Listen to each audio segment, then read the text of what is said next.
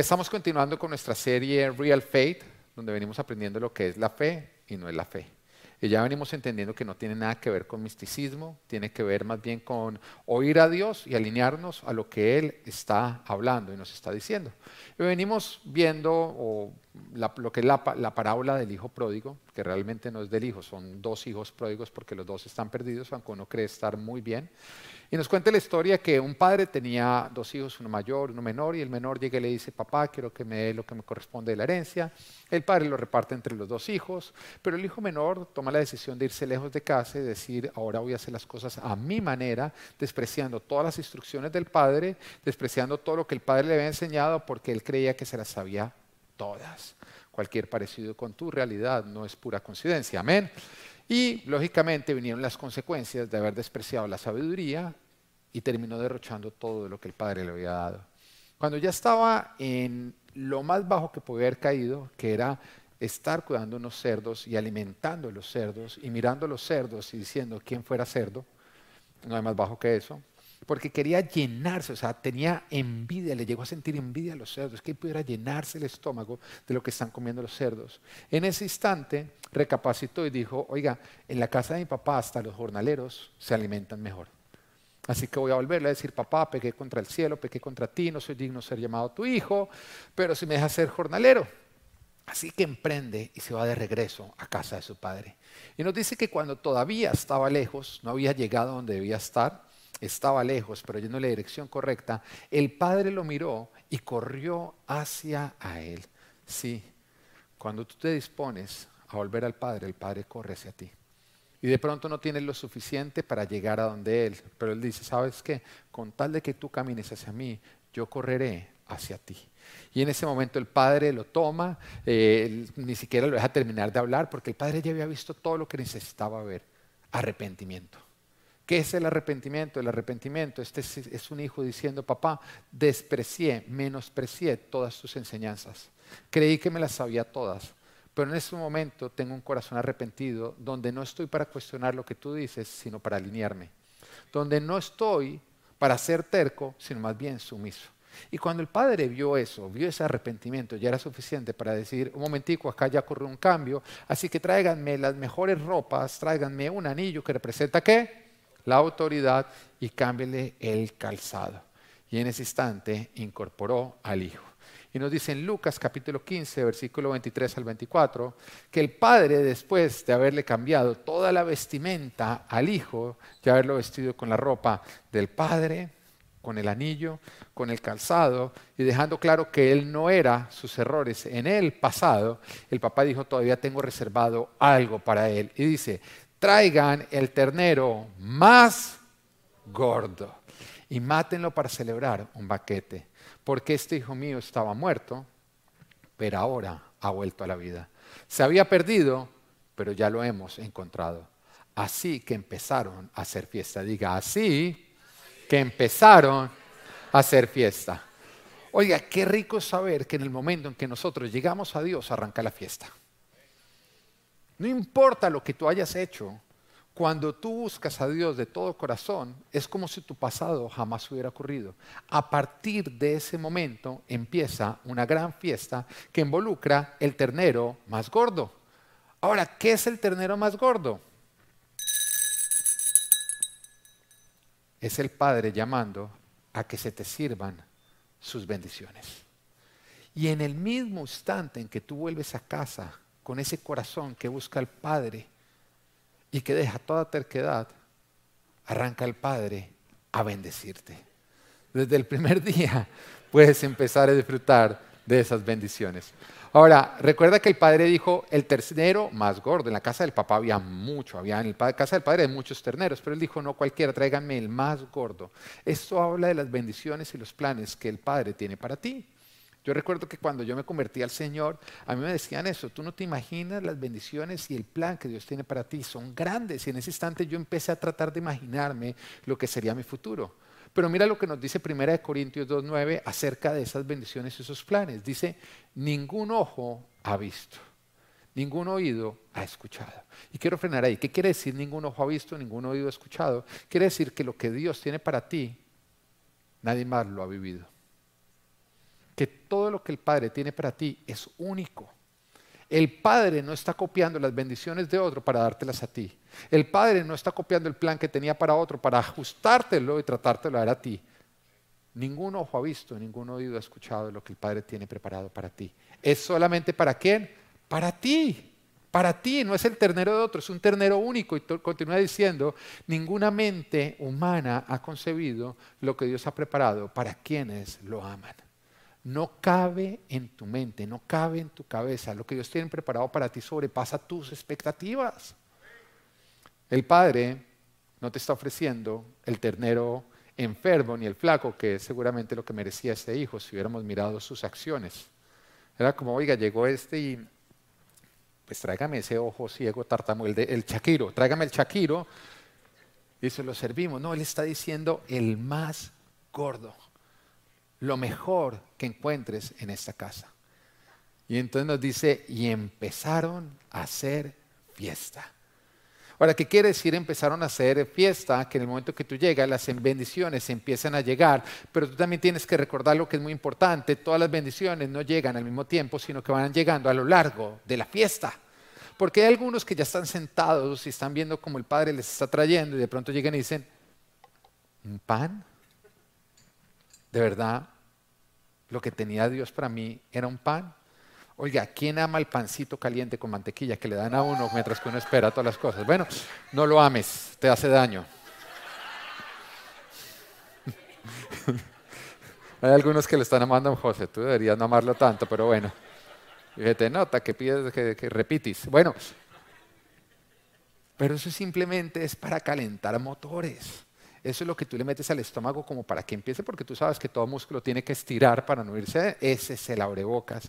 Y después te empieza a llegar lo otro. El padre llega y dice, lo mejor está por venir. En la casa del Padre lo mejor está por venir. No te desanimes si todavía no estás recibiendo la pierna de ese ternero gordo que estabas esperando, porque lo mejor está por venir. Las bendiciones que estás recibiendo en este momento simplemente es un adelanto de lo que ya está por venir. Ahora, ¿qué es lo que tú tienes que hacer? Permanecer. No abandones.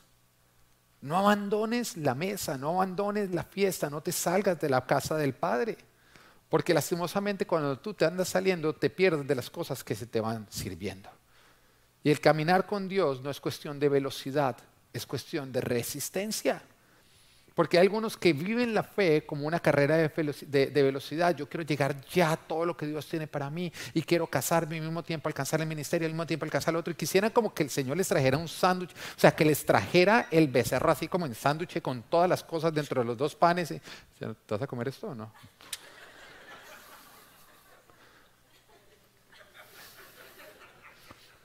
Esto no es una carrera de velocidad, es una carrera de resistencia.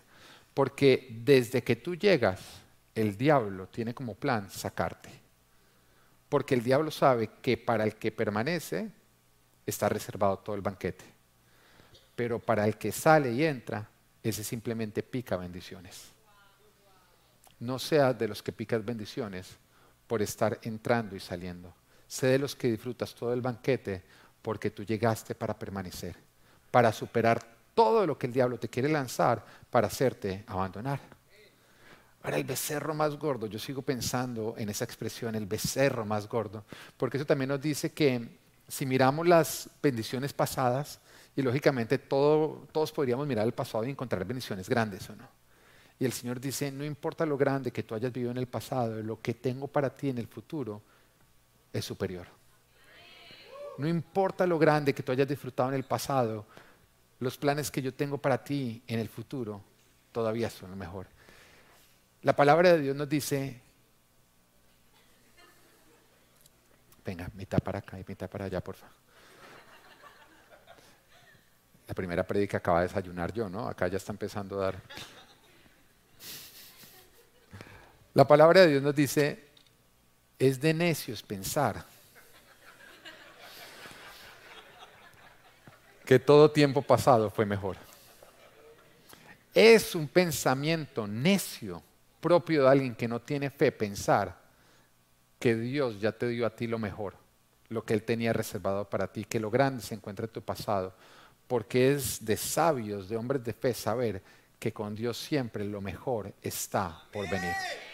Amén. No importa lo mucho que tú hayas disfrutado el pan, no importa lo mucho que hayas disfrutado de la fruta, lo que está reservado para ti después, en el futuro, siempre va a superar lo anterior. Es la forma simplemente como Dios organizó el que se te fueran trayendo las bendiciones. Ahora, la palabra nos dice en Jeremías 29, 11, un versículo que yo me aprendo y constantemente estoy repitiéndome, sobre todo cuando estoy pasando por tiempos de incertidumbre, donde el diablo habla y me quiere hacer mirar el futuro con miedo, con temor. ¿Mm? ¿Te ha pasado? Que tú crees que, viene algo terrible porque tú miras las circunstancias y dices, ahora sí me tocó vivir lo que no quería vivir. Este es un versículo que yo constantemente me estoy repitiendo y dice, porque yo sé muy bien los planes que tengo para ustedes, afirma el Señor, planes de bienestar y no de calamidad, a fin de darles un futuro y una esperanza. Y cuando estoy pasando por esas situaciones difíciles en las que el panorama no pinta muy bien, yo reclamo esta promesa y digo, Señor, yo sé que lo que va a ocurrir fue planeado por ti. Y que todo lo que tú planeas es para mi bienestar, nunca para mi calamidad y que tú tienes, Señor Jesús, planeado lo que me va a dar futuro y esperanza. Así que no puedo mirar el futuro como si fuera a ocurrir algo malo. Siempre tengo que mirar el futuro con la expectativa de que lo mejor está por venir. Amén. Ahora, algo hermosísimo con respecto a esta palabra es que esta promesa no ocurrió o el Señor no se la estaba dando al pueblo que estaba en su mejor momento. No, se la estaba dando al pueblo de Judá que estaba exiliado a causa de que se habían ido a derrochar la herencia que el Padre les había entregado, lógicamente olvidándose de todo lo que el Padre les había dicho que ellos deberían estar practicando. Esta es una promesa que se le está dando a un pueblo que se encuentra en el exilio, a un pueblo que se encuentra alimentando cerdos a causa de sus malas decisiones. Y el padre llega y le dice a ese pueblo que ha derrochado todo lo que le había entregado, yo sé muy bien los planes que tengo para ustedes. Y son planes buenos. Yo tengo un futuro y una esperanza. Ahora, si esta es la promesa que el padre le está dando a alguien que fue y derrochó, imagínate a uno que ha decidido permanecer. Y el padre está diciendo, mis planes son buenos. Lo único que ustedes tienen que tener en este momento es una disposición de corazón de buscarme a mí por encima de todo lo demás. Esta es la promesa que Dios le da a todos aquellos que deciden buscarlo con todo corazón. No es una promesa que Dios le da a los que cuando uno mira su pasado uno dice, wow, pulcro. No, el Señor no tiene en cuenta tu pasado, tiene en cuenta tu corazón presente. Cuando tú tienes un corazón que lo busca a Él con todo, por encima de todo, estas son las promesas que el Señor tiene para ti. Oiga, ¿quién se alegra de saber que los planes de Dios no tienen en cuenta nuestros errores del pasado, sino nuestro corazón presente? Pero te voy a decir algo, esto aplica tanto para bien como para mal. Esto aplica si tú empezaste mal y ahora estás bien, como también si empezaste bien y lastimosamente ahora estás mal. Porque el tema no es si un día estuviste perdido, el tema es dónde estás hoy. La pregunta no es si un día estuviste conectado, es dónde estás hoy. Porque todas las cosechas futuras dependen de tus siembras presentes. Y cuando tú hiciste y abandonaste, tú abandonaste. El tema es dónde te encuentras hoy. Porque el becerro más gordo es para los que están en casa, en una relación con el Padre. Y me voy a salir de la parábola y te lo voy a hablar claro, unidos a su iglesia. Es una mentira creer que tú puedes estar bien con Dios y al mismo tiempo estar mal con la iglesia. Es una mentira. Y el Señor dice en su palabra que la iglesia es el cuerpo de Cristo y que tú eres un miembro. Y un miembro que está en rebeldía con el resto del cuerpo es un miembro que está desconectado, se está pudriendo y se está gangrenando. Aunque crea estar muy vivo, que esta mano se soltara y dijera, estoy mejor solo, desde que dejé la mano estoy mejor. ¿Es eso cierto? No, ¿cómo se nota que estás desconectado con la mente porque dejaste de pensar?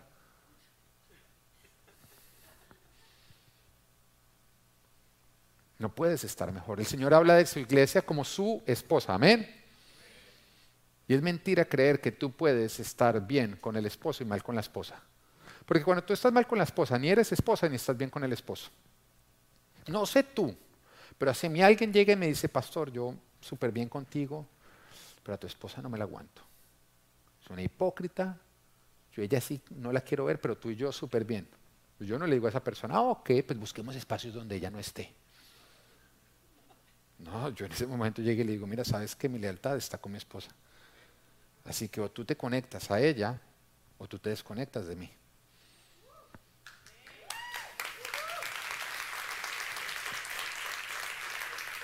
No sé si la que gritó, de pronto es que el esposo está haciendo lo contrario, pero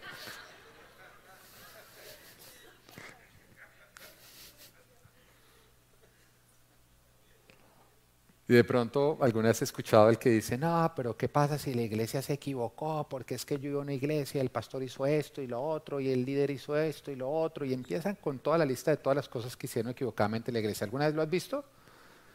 Mira, todo lo que está mal en la iglesia está mal para recordarnos que la iglesia es un lugar de gracia. Amén. Entonces, cuando tú empiezas a acercarte a los líderes y al pastor y te das cuenta que uno acá parece muy perfecto, pero que abajo es igual desastroso a ti, no te debería espantar, sino más bien hacer sentido como bien recibido, ¿no? Todo lo que está mal con la iglesia está para recordarnos que la iglesia es un lugar de gracia, no un lugar de perfectos. No es un lugar de gente perfecta, ese nunca fue el propósito de Dios. De hecho, los perfectos fueron los que siempre estuvieron más lejos de Cristo. Porque ¿qué haces tú con los imperfectos? ¿Qué haces tú con los pecadores? ¿Qué haces tú con... Y esos estaban lejos porque se creían los perfectos. Y el Señor lo dijo, es que mi iglesia no va a ser con ustedes, va a ser con ellos. Porque yo no vine por los santos, sino por los pecadores. Porque yo no vine por los sanos, sino por los enfermos. Todo lo que ves mal en la iglesia es una evidencia que Jesús cumplió lo que prometió. Que Él vino por los pecadores, no por los perfectos que Él vino por los enfermos, no por los sanos.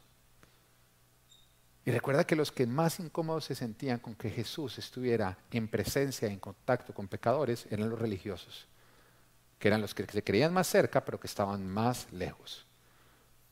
¿No lo crees? Mira quién está por llegar. Lucas capítulo 15, versículo 25 al 31. Mientras tanto, el hijo mayor estaba en el campo. Al volver, cuando se acercó a la casa, oyó la música del baile. Entonces llamó uno de los siervos y le preguntó qué pasaba. ¿Ha llegado tu hermano? le respondió. Y tu papá ha matado el ternero más gordo porque ha recobrado a su hijo sano y salvo. Indignado, el hermano mayor se negó a entrar, así que su padre salió a suplicarle que lo hiciera, pero él le contestó, Fíjate cuántos años te he servido sin desobedecer jamás tus órdenes. Y ni un cabrito me has dado para celebrar una fiesta con mis amigos. Pero ahora llega ese hijo tuyo que ha despilfarrado tu fortuna con prostitutas y tú mandas matar en su honor el ternero más gordo. Hijo mío, le dijo su padre, tú siempre estás conmigo y todo lo que tengo es tuyo. Pero teníamos que hacer fiesta y alegrarnos porque este hermano tuyo estaba muerto, pero ahora ha vuelto a la vida se había perdido, pero ya lo hemos encontrado.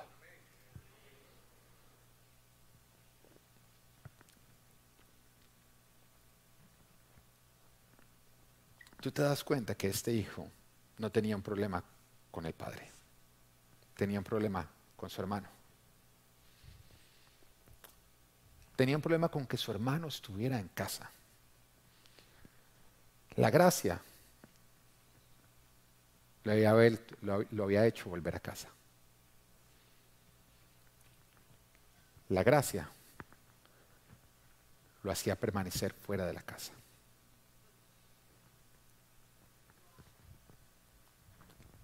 A uno la gracia lo acercaba al Padre, a otro la gracia lo alejaba del Padre.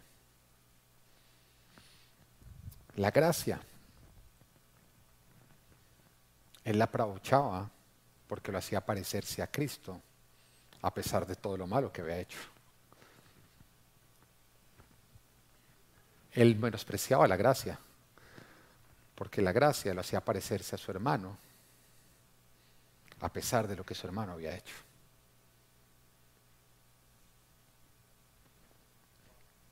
La religiosidad nos hace a nosotros menospreciar el poder de la gracia. Cuidado con los que se van de la iglesia porque se creen más santos que los que están adentro. Porque la fiesta que Jesús tiene preparada no es para los santos que están afuera, sino para los pecadores que están adentro, acobijados por su gracia. Y el hijo mayor se negaba a entrar porque su hermano estaba adentro.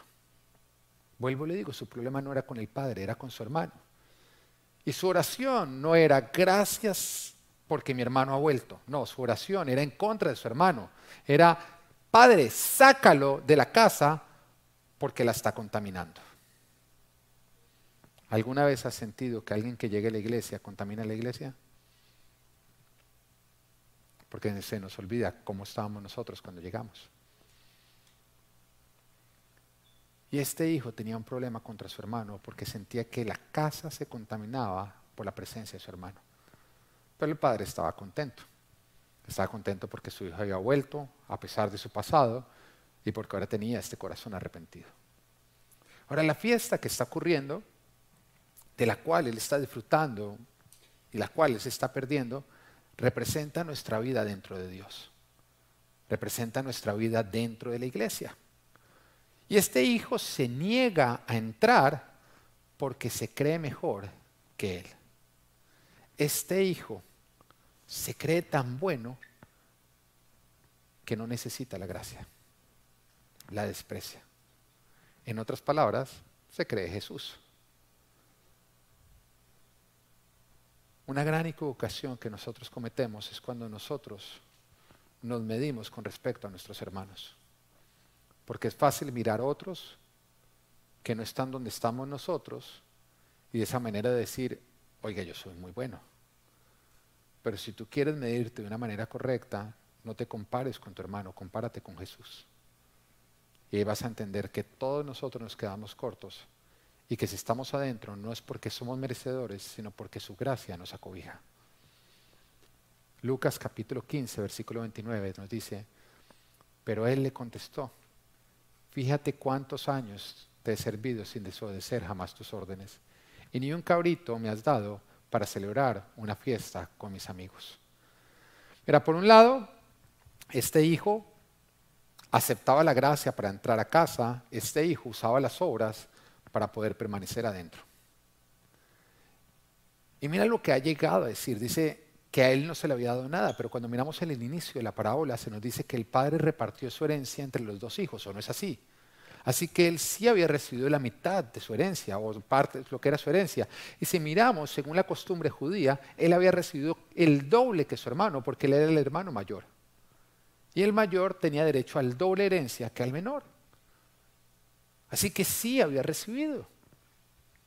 El problema no estaba con lo que el padre le había dado. El verdadero problema era que el padre lo estuviera haciendo igual a su hermano. Y eso era lo que a él lo descomponía. El problema de la religiosidad y de los religiosos es que Dios trate a otros igual que a ellos. Porque el religioso no quiere sentirse igual a los demás, quiere sentirse mejor que el resto. Y en esta parábola el Padre está mostrando que Él ama recuperar sus hijos. Y el Padre insiste en explicar que no es por obras, sino por gracia. Y que los que se justifican por obras no llegan a Jesús, sino su propia justificación, que es una justificación mentirosa. Pero los que se justifican por gracia gozan de Jesús. ¿Qué es justificar o ser justificado? Es que tus pecados son borrados, que no son tenidos en cuenta. Y vemos dos caminos. Uno es, tú eres justificado por gracia, no por lo que tú hiciste, sino a pesar de lo que hiciste, por lo que Cristo hizo por ti. Y otro es por obras, donde dice, yo no necesito que Cristo muera por mí porque mis propias obras son suficientes para limpiar todo mi, pasado. Una te hace ir al Padre, la otra te mantiene lejos de casa. El religioso y la religiosidad se alejan de Jesús. Se alejan de Dios, que es lo que más presumen, porque son personas que suelen decir que están muy cerca, más cerca que otros. Porque la religiosidad te hace sentir una falsa justificación. donde te sientes santo por las obras que tú practicas. no vayamos lejos, porque a veces lo miramos que está haciendo otros. ¿Alguna vez te, te ha pasado que vienes haciendo tanto por Dios que te sientes en ese momento que en cualquier momento te salen las alas, te entregan el arpa y te sale Oriola? ¿Sí te ha pasado o no? ¿Mm? O que algunas veces porque de pronto el día anterior peleaste con tu esposa o hiciste algo malo estás alabando y dices, ¿yo con qué cara levanto las manos? ¿Mm? Porque es la religiosidad que quiere crecer en ti. Donde tú empiezas a creer la mentira al diablo, que tu cercanía con el Padre depende de tus obras y de tus esfuerzos. Porque si tú crees eso, te vas a mantener lejos. Pero cuando tú recuerdas que tú no eres hijo porque merezcas ser hijo, sino porque a pesar de no merecerlo, por gracia, Él te hizo hijo, en ese instante tú dejas de usar tu hacer como una manera de ser y de acercarte a Él. La religiosidad te hace sentirte mejor que los demás y te hace andarte comparando con los otros. Y se manifiesta porque tú no quieres compartir casa con aquel que tú consideras que es indigno. Y te aleja de la casa, te aleja de la iglesia. Cuando ves que otros cometen errores, entonces tú yo ya no voy a esa iglesia porque estos cometieron errores. Es religiosidad, es tu religiosidad hablando. Cuando tú te vas de una iglesia por los errores que cometen otros, es un espíritu religioso que te quiere sacar de donde el Padre quería bendecirte y servirte el becerro más gordo. La religiosidad te roba el banquete que el Padre estaba por servirte. Y siempre que te vas de un lugar por los errores de otros, por lo que hizo tu hermano, es religiosidad hablando. Porque en el fondo tienes un sentido de superioridad donde crees que eres mejor que aquellos que están adentro.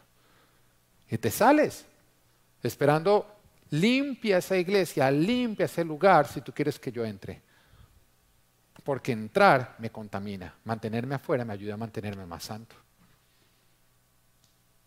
¿Lo has oído? ¿Has oído personas hablar de los que van a la iglesia como hipócritas? O de pronto señalar y decir, no, pero es que esa iglesia va a ese que yo vi que hizo esto y lo otro. Es el espíritu religioso hablando. No son los errores de los demás los que te mantienen afuera, es la religiosidad. Es la religiosidad. Mira, Lucas 15:31, hijo mío, le dijo a su padre, tú siempre estás conmigo y todo lo que tengo es tuyo, tú siempre estás conmigo. Y acá el Señor nos quiere dejar saber a nosotros que cuando nosotros acabamos de llegar, nosotros no somos propensos a caer en religiosidad, porque somos conscientes de que es por gracia que hemos entrado. Pero que con el paso del tiempo, cuando pasamos harto tiempo en la casa de Papá Dios, la religiosidad empieza a crecer en nosotros, donde se nos olvida cómo llegamos. Y que todo lo que hemos avanzado no somos nosotros, sino la obra santificadora de Dios en nosotros. El recién llegado no tiene que luchar contra la religiosidad. El que ya lleva mucho tiempo tiene que asegurarse de que la religiosidad no crezca en él. Ustedes recuerdan que Jesús le decía a sus apóstoles, a los que él escogido, les decía, tengan mucho cuidado con la levadura de los fariseos. A ellos que caminaban con él, que ya llevaban un buen tiempo con él, les dijo, mire, como llevan tanto tiempo caminando conmigo, tengan muchísimo cuidado, no caen en la levadura de los, de los fariseos. En otras palabras, que al ustedes poder disfrutar de toda mi bendición y de toda mi presencia, no caigan en la trampa de creer que es por sus obras que ustedes están conmigo, porque ustedes fueron elegidos no por su pasado, sino a pesar de su pasado. Pero se nos olvida cómo fuimos rescatados, cómo fuimos alcanzados. El mayor lo tiene todo, pero no disfruta nada. Porque para disfrutarlo tiene que aceptar una gracia que lo hace igual a su hermano menor. Es por gracia que el menor está dentro, es por gracia que el mayor decide quedarse afuera.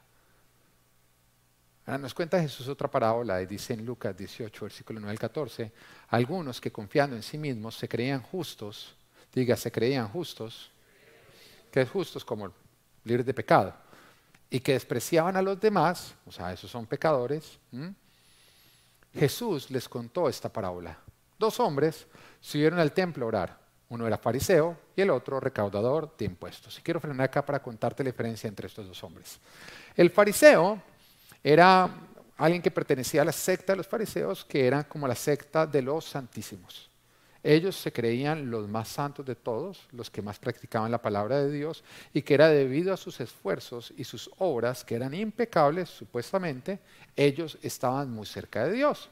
Y por eso ellos decían, todo lo que tenemos es el resultado de nuestro esfuerzo. Pero eso al mismo tiempo los hacía mirar a los pecadores y menospreciarlos. Se creían mejor, se creían superiores.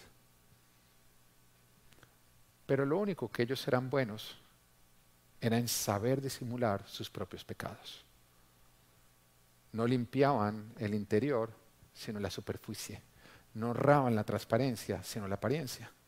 Y por otro lado estaban los recaudadores de impuestos. Los recaudadores de impuestos era como si nosotros miráramos como tablas de pecadores, el último, el más bajo, era el recaudador de impuestos. Era como el mafioso de la época. Era una persona que había hecho de su trabajo el ir a cobrar impuestos a sus hermanos para dárselos al imperio romano, que era el que los había subyugado. Y su paga era lo que, él pudiera cobrar de más. En otras palabras, él había traicionado a su propio pueblo y su recompensa era robar a sus propios hermanos. Entonces era caer en lo más bajo, de lo más bajo, de lo más bajo. Y estamos viendo acá un fariseo que aparentemente era un hombre perfecto, y estamos viendo un recaudador de impuestos que era alguien que todo el mundo reconocía como lo peor de lo peor. Y nos dice, el fariseo se puso a orar consigo mismo. ¿A quién le hablaba el fariseo cuando oraba? Se oraba a sí mismo, porque eso hace la religiosidad. Tú ya no buscas a Dios porque tú eres Dios, tú eres Jesús, tus propias obras te han perfeccionado, tú eres perfecto y sin mancha. Y la religiosidad lo que hace es que las personas se adoran a sí mismos y dejan de buscar a Dios. Y dice, el fariseo se puso a orar consigo mismo. Oh Dios, o oh, yo, te doy gracias porque no soy como otros hombres, ladrones, malhechores, adúlteros, ni mucho menos como ese recaudador de impuestos. No, ayuno dos veces a la semana y doy la décima parte de todo lo que recibo. En cambio, el recaudador de impuestos que se había quedado a cierta distancia, ni siquiera se atrevía a alzar la vista al cielo, sino que se golpeaba el pecho y decía, oh Dios, ten compasión de mí, que soy pecador. Les digo, este y no aquel volvió a su casa justificado ante Dios. Pues todo el que a sí mismo se enaltece será humillado, el que se humilla será enaltecido. Y nos muestra dos caminos. Un camino es llegar a Dios y nosotros decir, soy merecedor de estar en tu presencia por todo el historial que tengo, que es impecable, y eso es estar lejos de Dios. Y el otro es llegar a Dios diciendo, no merezco estar en tu presencia por todo mi historial, que es terrible. Y el Señor dice, es a ti a quien te estoy buscando, y eres tú el que estás invitado a sentarte en mi mesa. Ten muchísimo cuidado si te empiezas a sentir mejor que los demás. porque lo mejor que te sientes de otros es lo más que te empiezas a alejar de Cristo. El recaudador fue justificado, el fariseo, el religioso, pero intentó justificarse por sus obras, por lo tanto no lo fue. El recaudador regresó a casa, el fariseo se niega a entrar. El recaudador se va con Cristo, el fariseo se va solo. Porque la vida religiosa es una vida solitaria. ¿Por qué? Porque nunca nadie es suficiente como para que tú lo aceptes para compartir contigo. Porque ninguna iglesia es lo suficientemente buena ni cumple con el propio estándar que tú has establecido. Los religiosos tienden a establecer estándares que reprueban al resto y los aprueban a ellos. Hay otra parábola que encontramos en Mateo capítulo 20, versículo 1 al 16. Y en esta parábola se nos dice que había un propietario de una tierra que salió a contratar empleados para que trabajaran en su campo.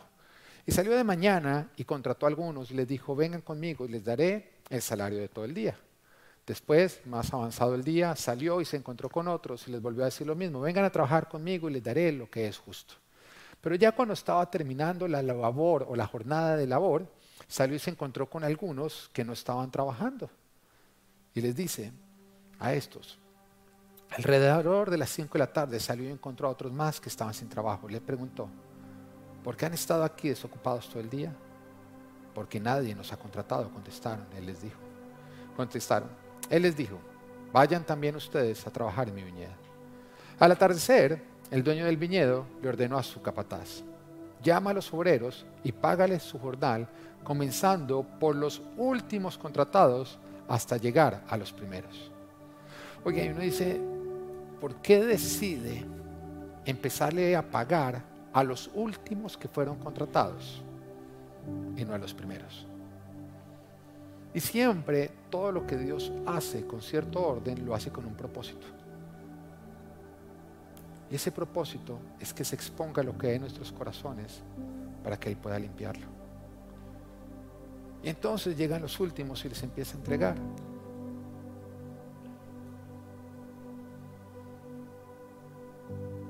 Se presentaron los obreros que habían sido contratados cerca de las 5 de la tarde y cada uno recibió la paga de un día. Por eso cuando llegaron los que fueron contratados primero, esperaban recibir más. Pero cada uno de ellos recibió también la paga de un día. Al recibirla comenzaron a murmurar contra el propietario. Estos que fueron los últimos en ser contratados trabajaron una sola hora. Dijeron, usted los ha tratado como a nosotros. ¿Cuál era su problema? que tratar a los otros como a ellos. Siempre el problema con religiosidad es que Dios esté siendo a un pecador igual que tú. Y evidencia que a ti se te ha olvidado que tú también eres pecador.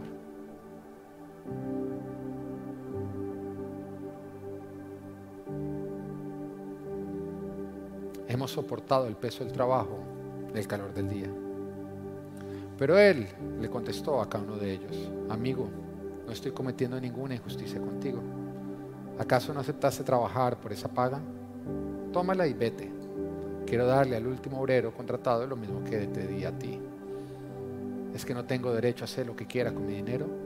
¿O te da envidia de que yo sea generoso? Así que los últimos serán primeros y los primeros serán últimos.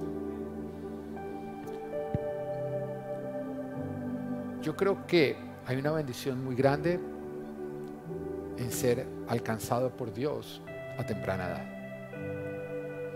Aún será alcanzado por Dios antes que el resto de nuestra familia. Porque lo más pronto que tú eres alcanzado, lo más rápido que tú empiezas a ver cómo Dios empieza a servir todas sus bendiciones y ese ternero gordo que Él tenía preparado para ti. Sin embargo, lo más que tú pasas en presencia del Padre, lo más vulnerable que tú eres a olvidarte cómo fue que llegaste a los pies del Padre. Y empiezas a sacar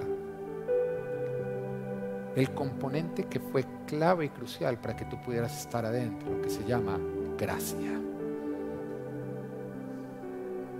Hoy el Señor te dice, no olvides de dónde caíste. No olvides de dónde te he rescatado. No olvides que toda la herencia que tú has recibido, la has recibido por gracia y no por obras. Porque cuando tú crees que lo que tienes con Dios te lo has ganado, esperarás que los demás también se lo ganen. Y por eso todo aquel que no vive de acuerdo a tus propios estándares, tú lo vas a reprobar. La religiosidad te hace pobre en bendición, a pesar de todo lo que Dios te ha dado. Porque te hace enfocarte en los méritos de tu hermano y no en las bendiciones que el Padre te está ofreciendo. ¿Qué es real faith? Real faith es reconocer que todo lo que tienes es por gracia y usar esa gracia para disfrutarlo. Real faith es alegrarte de que tu hermano ha llegado a la casa y no enfocarte de sus errores ni reprobarlo por su pasado. Real Faith es celebrar cada hermano que llega y que te duela, cada alguno que abandona. Real Faith es recordar y jamás olvidar que todo lo que tienes en Dios no es ganado, sino a pesar de que un día lo perdiste. Pero que Él lo ha recuperado para ti y te lo ha dado por gracia. Hay días en que de pronto nos sentimos más dignos que otros, pero es ahí donde más tenemos que cuidarnos, porque pasamos de ser los que estamos acobijados por la gracia a los que nos empezamos a parar en las obras. Hoy el Señor te dice, no olvides de dónde te he rescatado, no olvides los propios pecados que en ti he borrado. Hoy el Señor te dice, no olvides que un día estuviste alimentando a los cerdos porque decidiste menospreciar todo lo que te había enseñado. No olvides tus propios errores y que a pesar de ellos yo te he recibido en casa. No olvides que si fuera por obras no tendrías méritos para ser llamado amigo. Hoy el Señor te dice, no olvides que fe es recibir mi gracia y no menospreciarla. Y que Dios te bendiga. Que tú eres mi todo.